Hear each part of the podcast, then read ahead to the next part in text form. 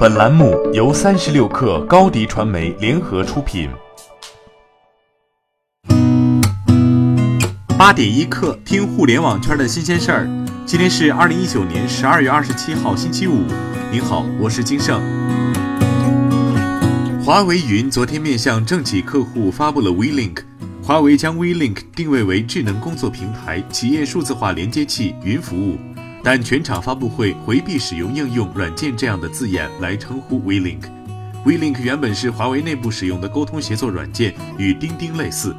二零一七年一月一号，WeLink 一点零在华为上线，提供会议、消息、邮件、代办审批，支持共享各种功能。关于华为云的发展策略，华为曾表态上不碰应用，下不碰数据，而 WeLink 向外界推出可能会打破这个 flag。三十六氪获悉，天眼查数据显示，腾讯科技深圳有限公司近日新增三百多项专利，其中新增包含区块链的专利信息超过一百项。从二零一九年一月一号至十二月二十四号的中国区块链专利申请量排名可见，腾讯、阿里巴巴、瑞策科技位列前三。微信最近很热闹，但又不太稳定。昨天下午五点十分左右，微信公众号后台系统出现崩溃，登录微信公众号后台显示发生错误，微信公众号文章在移动、PC 端点击后均显示空白页面，无法打开。腾讯微信团队微博回应称，微信公众号后台出现故障，我们正在紧急修复，有任何进展我们会第一时间告知。三十分钟后，用户反馈称公众号文章已经可以陆续打开，类似故障并非第一次出现。今年四月，微信公众号后台无法正常登录，猜测原因与测试新版微信公众平台后台编辑有关。据腾讯一线报道，滴滴网约车副总裁孙书将离职，未来将继续在出行领域进行创业。一名知情人士告诉三十六氪，孙书在离开滴滴前还负责推进过城际拼车项目。关于离职原因，知情人士称，可能是因为他与程维在决策上出现分歧。对此，滴滴方面表示暂不回应。在加入滴滴前，孙叔曾短期供职于 Uber，负责运营工作。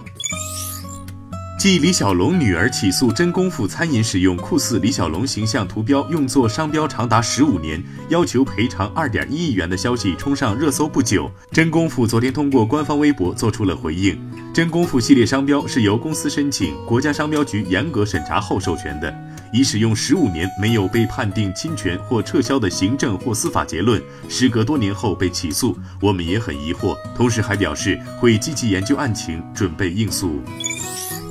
阅文集团昨天举行内容合作伙伴大会，会上，阅文集团发布了优质内容首发计划及内容加平台加资源共生计划。截至目前，阅文集团已与两千多家合作方建立了内容合作关系，实现了出版四十七个品类、共六百余种子品类的电子版权内容引进，其中包括《哈利波特》《百年孤独》等畅销作品及《芈月传》《麻雀》等影视原著，还拥有莫言、张爱玲、村上春树等作家的出版物电子书。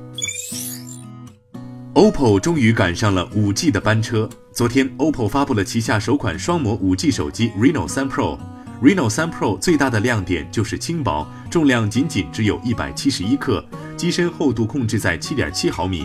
5G 手机比 4G 手机更耗电，OPPO 也尽力想要解决这个问题。这次用上了四千零二十五毫安的大电池。然而，就目前上手体验来看，四千零二十五毫安的电池充满后也无法坚持一整天。电池老化后，待机时间短，会造成一些麻烦。Reno 3 Pro 售价三千九百九十九元起，当红米 K 三十把价格打到了一千九百九十九元后，这个价格显得不是那么友好。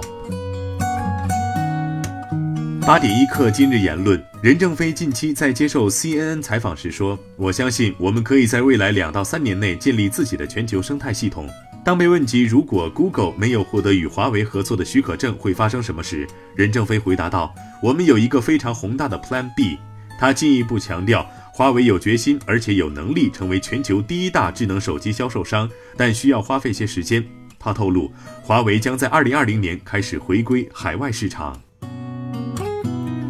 好，今天咱们就先聊到这儿。编辑崔彦东，我是金盛，八点一刻，咱们下周见。